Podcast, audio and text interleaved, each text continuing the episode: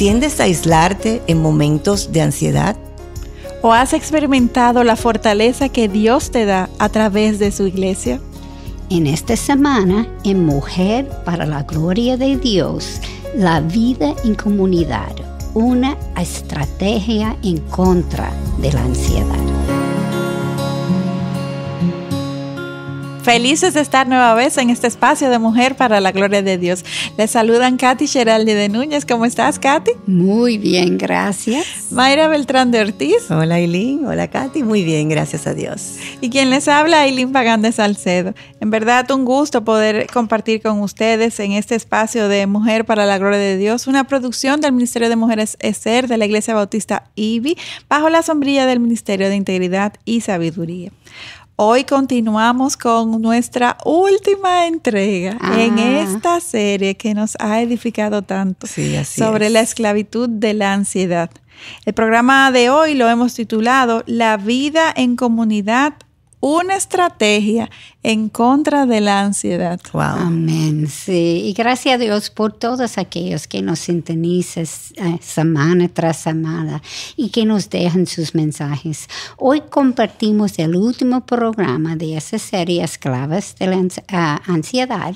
Dios permite que en el cierre de ese problema estamos claras en la respuesta de la pregunta que planteamos hoy, ¿Percibes el amor de Dios a través de tu familia en Cristo? Bueno, definitivamente Dios es bueno que nos permite continuar compartiendo con todas ustedes nuestro espacio de mujer para la gloria de Dios. Y antes de iniciar con nuestro estudio, vamos a presentarnos al Señor en oración para que una vez más sea Él con nosotras compartiendo su verdad. ¿Tú puedes orar para nosotras, Aileen? Claro que sí. Amantísimo Padre Dios, te damos tantas gracias porque en verdad tú has sido bueno, porque si en este día podemos estar aquí es por tu favor, tu gracia, por tu revelación, por tu palabra, Señor, por tu Espíritu Santo, nuestro ayudador, que nos da el entendimiento para conocerte, oh Dios, y para poder tratar de escudriñar tu palabra y aplicarla en nuestras vidas. Te pedimos que tú nos ayudes a poder así hacerlo para edificación de tu pueblo, Señor, para para, afirmarnos en nuestras convicciones, en tu verdad, Dios, para vivir para ti, para gloria de tu nombre. En el nombre de Jesús oramos. Amén. Amén. En el programa anterior evaluamos extendidamente cómo las verdades bíblicas nos ayudan a pensar correctamente, a enfocarnos en la verdad y no en la mentira que el mundo promueve y que nos gusta creer, porque hacia allá nos inclinamos, esa es la realidad. Así es. Hoy queremos estudiar sobre cómo el vivir en comunidad es también una poderosa herramienta para ayudarnos a lidiar con la ansiedad que experimentamos en el día a día.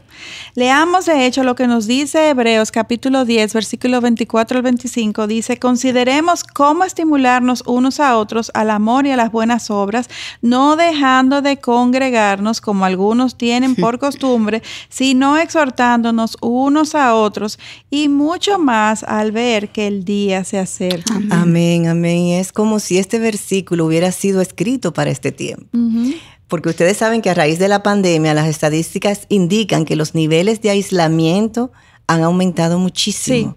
Y muchos que se denominan cristianos se acostumbraron a ver el servicio vía internet y se han dejado de congregar. Ay, sí. eso es una pena. Pero yo quiero enfatizar que si bien la virtualidad es muy útil en el caso de una enfermedad o de estar lejos de la iglesia, de, de una sana, mucha gente vive en áreas que no hay iglesia de sana doctrina, obviamente, pero la mejor opción siempre es presencialidad, ah, porque Dios nos manda a congregarnos en Hebreos capítulo 10. Así es, amén. Y por experiencia propia, ahora que mi esposo está enfermo y que han habido días en que no hemos podido asistir a la iglesia, forzosamente hemos tenido que ver el culto virtualmente y aunque el Señor nos ministra, porque definitivamente Él nos ministra, no es igual. De hecho, en este tiempo de prueba, el apoyo emocional y espiritual que hemos recibido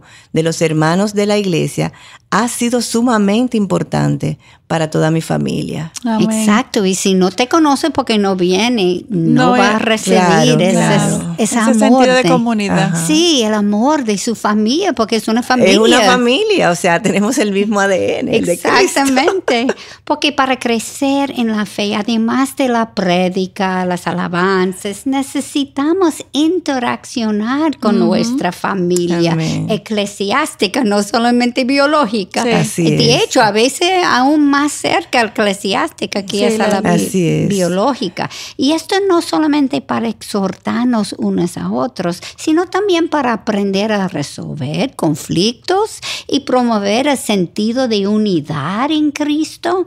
¿De dónde ustedes creen que surge la estrategia de divid- divida y vencerás? Oh, pero claro, del mismo infierno.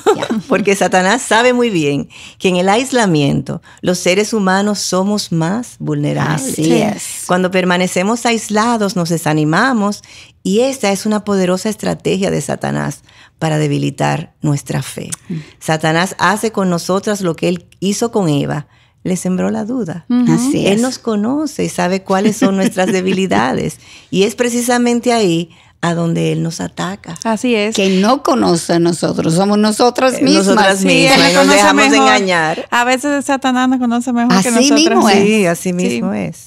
Y mientras que cuando nos rodeamos, eh, en- en- eh, por otro lado, por, de otros cristianos comprometidos en vivir según la verdad de Dios, estos entonces nos pueden ayudar a lidiar de una manera constructiva con nuestras debilidades. Esa es una realidad de la cual podemos dar fe. Así es. Los hermanos pueden ver más claramente las luchas y los ataques, nos pueden advertir y, a- aún más, es importante, pueden orar por nosotros. O Ay, sea, sí. dentro de esta comunidad llegamos a desarrollar relaciones tan profundas que hay hermanos que llegan, hermanos en la fe, que llegan a ser eh, eh, más cercanos que hasta hermanos de sangre, Así es. quienes tienen el permiso, a quienes le damos el permiso para que tengan este tipo de, de acercamientos, porque al final es para edificación. Amén. O sea, la vida en comunidad es tan importante que Dios nos creó para vivir en familia. O sea.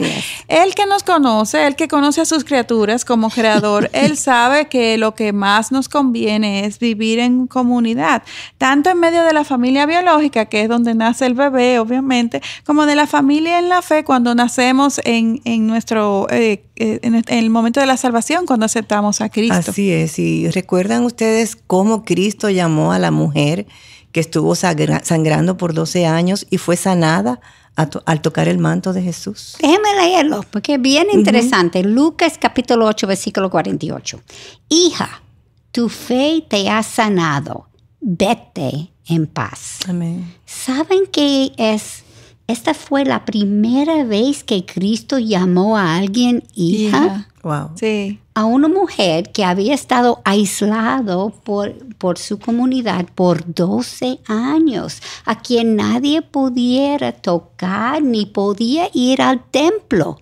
Ella perdió su familia biológica y su familia Sí. eclesiástica. Y Jesús la llamó hija. Porque precisamente era lo que ella necesitaba en ese momento. Ella necesitaba sentirse aceptada. Amén. La condición de esta mujer fue un caso extremo. Sin embargo, Jesús sabía que así como cada una de nosotras, ella necesitaba sentirse parte de una comunidad. Puedo dar como testimonio que cuando nosotros mudamos aquí a Santo Domingo, aunque me sentía extraña en todos lugares, en la iglesia me sentía como en casa. Amén. Era algo sobrenatural. Sí. No lo puedo explicar. Cada domingo, cada miércoles, en la noche me sentía que ya yo estaba en mi hogar. Esto era mi, no solamente el lugar, mi gente. Aunque yo no conocía a la gente de la iglesia Sí. como la gente Claro. afuera, pero eh, yo lo sentí, era mi familia. Un vínculo especial. Exactamente, porque entre cristianos hay un vínculo, como tú dices, que se da cuando estamos con nuestras hermanas y hermanos en la fe. Así es. Katy, y, y conociéndote, sabiendo que tú eres introvertida, ¿cómo es que te podías sentir como en casa en medio de tanta gente? Porque una iglesia es mucha gente para un introvertido. Sí, gracias Señor, no era tanta gente en ese Pero era mucha gente. Todavía. Y cuando un introvertido está en medio de mucha gente, suele drenarse emocionalmente, como ustedes saben. Por eso no es más fácil, e, es más fácil aislarnos, aún estando en medio de la gente, pero es el peor que uno puede hacer. Sí, es fácil para las introvertidas esconderse de las personas. Esto en parte dependerá en gran manera de su nivel de ansiedad y si también tienen otros miedos. Sí, así es. Si aparte de eso la persona introvertida también experimenta inseguridad, puede asumir que no está agradando al Señor y en consecuencia avergonzarse y reforzar su necesidad de aislamiento. Es lo mismo que sucede con las personas deprimidas, quienes quieren permanecer aisladas, siendo esto lo peor que pueden hacer. Así mismo. Y por otro lado, entonces también tenemos las personas que son extrovertidas, quienes se llenan de energía al compartir con personas y, y, por eso, de hecho, prefieren estar eh, rodeadas de gente en todo momento. De hecho, puedo testificar que un área en mi matrimonio que ha sido de mucho roce ha sido que mi esposo es extrovertido y que yo soy introvertida. Y Dios ha tenido que ayudarnos a lidiar con esta realidad y, y darnos cuenta de que ningún temperamento es perfecto y que lo que tenemos que apuntar es el ejemplo de Cristo. Hay ocasiones en que a mí como introvertida me toca salir de mi zona de confort para apuntar a Cristo y asimismo al extrovertido también. Así es, y yo puedo dar testimonio también de que mi esposo en su enfermedad, él es introvertido. Eh, pero ahora, un hermano le decía el domingo, a él no le gustaba que lo abrazaran, pero ahora le encanta que yo lo abrace y lo, toque. Y él sale como, la mejor medicina para él es venir a la iglesia. Es como la mejor medicina porque ese día él está allá mejor arriba, que nunca. mejor que nunca, porque lo abraza, todo el mundo lo toca. Y yo me quedo como así mirando porque él no, él es como, era, era arisco, ahora se ha abierto, tú ves, como que quiere que todo el mundo lo toque. Eh, y lo importante es que ya sea que seamos introvertidas o extrovertidas, es vital que obedezcamos al Señor y nos congreguemos y tengamos coinonía con otros hermanos en la fe. Al acercarnos a nuestros hermanos en la fe, estos nos pueden ayudar y mucho. El Señor nos llenará con su presencia y a medida que tengamos mayor cercanía con otros, el deseo de acercarnos crecerá. Y poco a poco el miedo, la inseguridad y el deseo de aislamiento van a disminuir. Aún en los introvertidos. Sí, Claro, como el caso de, don Federico, que ha podido ver esta realidad. Pero es una, una, alegría como que yo veo, que yo digo, pero wow. Pero, pero ¿sabe por qué?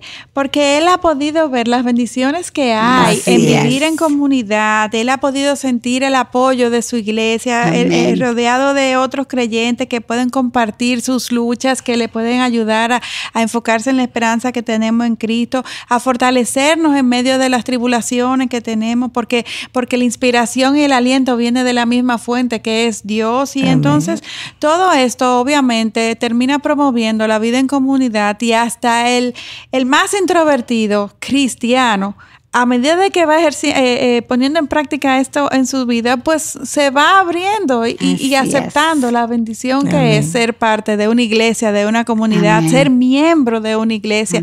Aquellos que están eh, viéndonos, miembro de una iglesia local, eso, eso es mandato de Dios y hay tanta bendición en eso. El Señor nos enseña que todas somos débiles y nos necesitamos la una a la otra. Por eso nos regaló la familia, la familia en la fe, la familia biológica, para ser más fuertes, porque vivir en un mundo caído, de hecho, es, difícil. Y si lo hacemos sola, más difícil aún. Con las huestes de Satanás al acecho en todo momento, buscando como león rugiente a quien devorar, como nos dice Pedro, es un mundo muy hostil y qué bueno es llegar a la iglesia, a un refugio en donde vamos a hallar consuelo y aliento, no importa lo que estemos viviendo. Amén. Y pensando en, en Fede y tu esposo, como introvertida, muchas veces uno no siente el amor de los otros porque estamos aislados por naturaleza. Nosotros, aún con gente como ponemos en la esquina, y la gente hasta tiene miedo a acercarnos porque no sabe lo que uno está pensando. Pero ahora él siente el amor, porque ellos pueden ir donde él, él no puede esconderse porque yo no le puedo explicar que se matan por ayudarlo y él, él se siente como tan amado. Porque antes se acercaba mucho a mí, como yo hablo mucho, de la gente se acercaba a mí, pero ahora es a él, a mí me ignora está trabajando los dos. Exactamente. y muchas veces es difícil entender las formas de obra de Dios porque son opuestos al mundo, donde vivimos siempre. Por ejemplo, pareciera contradecir el sentido de comunidad que Dios quiere que haya entre sus hijos cuando los padres pasen años preparando a sus hijos para ser independientes. Así es. Ahora, esto ellos necesitan para sobrevivir y ser competentes como adultos. No es que no deberíamos hacerlo, tenemos que hacerlo. Como padres. Así es. Sin embargo, esto no está mal, dado que somos pecadores viviendo en un mundo caído. Es necesario que en el proceso de crianza de nuestros hijos, los padres capaciten a sus hijos para ser independientes. Ahora bien, nuestra oración como padres cristianos es, que al ir alcanzando la madurez espiritual, estos mismos hijos reconozcan de que sí, independientes en cuanto a que pongan en práctica y sean diligentes con los dones y talento que Dios le ha dado, pero al mismo tiempo con, que, puedan irse eh, dando cuenta de que necesitan depender de Dios, necesitan eh, derramarse, postrarse, rendirse y entender que toda fuerza, que toda eh, sabiduría viene de Dios. Es decir, que aunque esto pareciera una contradicción, realmente no lo es. Así, es. Y como adultos emocionalmente sanos, debemos ser capaces de no tener ninguna codependencia de ningún otro ser, humano. O sea, yo quiero repetir eso. Pero a la misma vez procurar depender en todo del Señor. Exacto. Porque todas nuestras decisiones deben pasar por las manos de Dios, aún hasta las más sencillas. Exactamente. y en esa misma línea también, eh, poder entonces disfrutar de la bendición de vivir en comunidad. Al hacer esto tendremos más éxito en lo que sea que hagamos porque el Todopoderoso nos dirigirá a tener un buen balance en nuestras vidas en cuanto a la dependencia de Él, pero al mismo tiempo a depender y a, compartir, interaccionar con los hermanos de la iglesia, que es también parte de su diseño. Sí, mientras caminamos por fe y no, por, vista, ¿verdad? Dios es perfecto en el proceso de aprender a su voz. Él está enseñándonos también a caminar y depender de otros hermanos, sobre todo en esos momentos difíciles, que todo vamos a pasar, si no está pasando ahora, ¿verdad? Y a la misma vez, también está enseñándolos a otros hermanos a cómo servir unos a los otros. Es imposible vivir 100% de tiempo solos. La iglesia primitiva conocía muy bien que se necesitaban el uno el otro.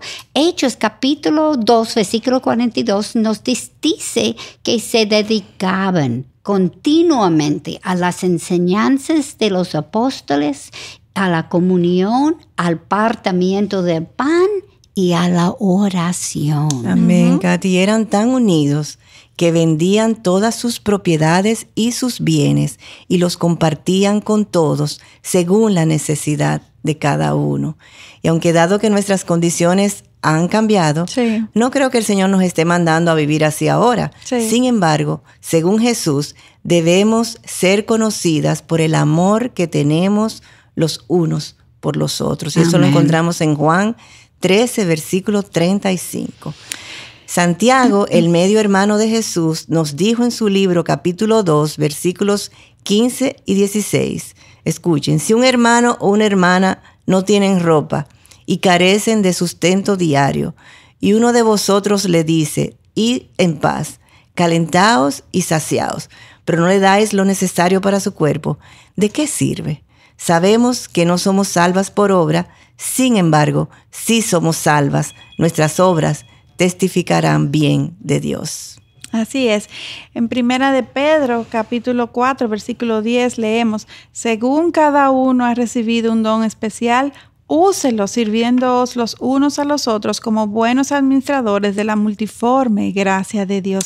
De hecho, Dios ha preparado las obras de, buenas obras de antemano para que anduviéramos en ellas, como Efesios 2.10 nos dice.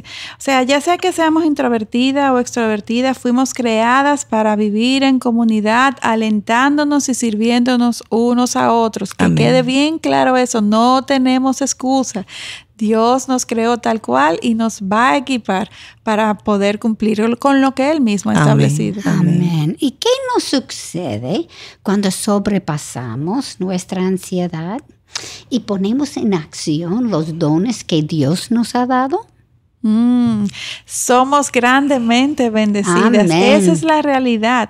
El centrarnos en amar a Dios primeramente y en segundo lugar a nuestro prójimo es parte de la fórmula eh, para superar la, la ansiedad y el miedo a fallar. Claro, parte de la fórmula. Es, recuerden que hemos hablado de la importancia de la oración y de fundamentar nuestra mente en su verdad.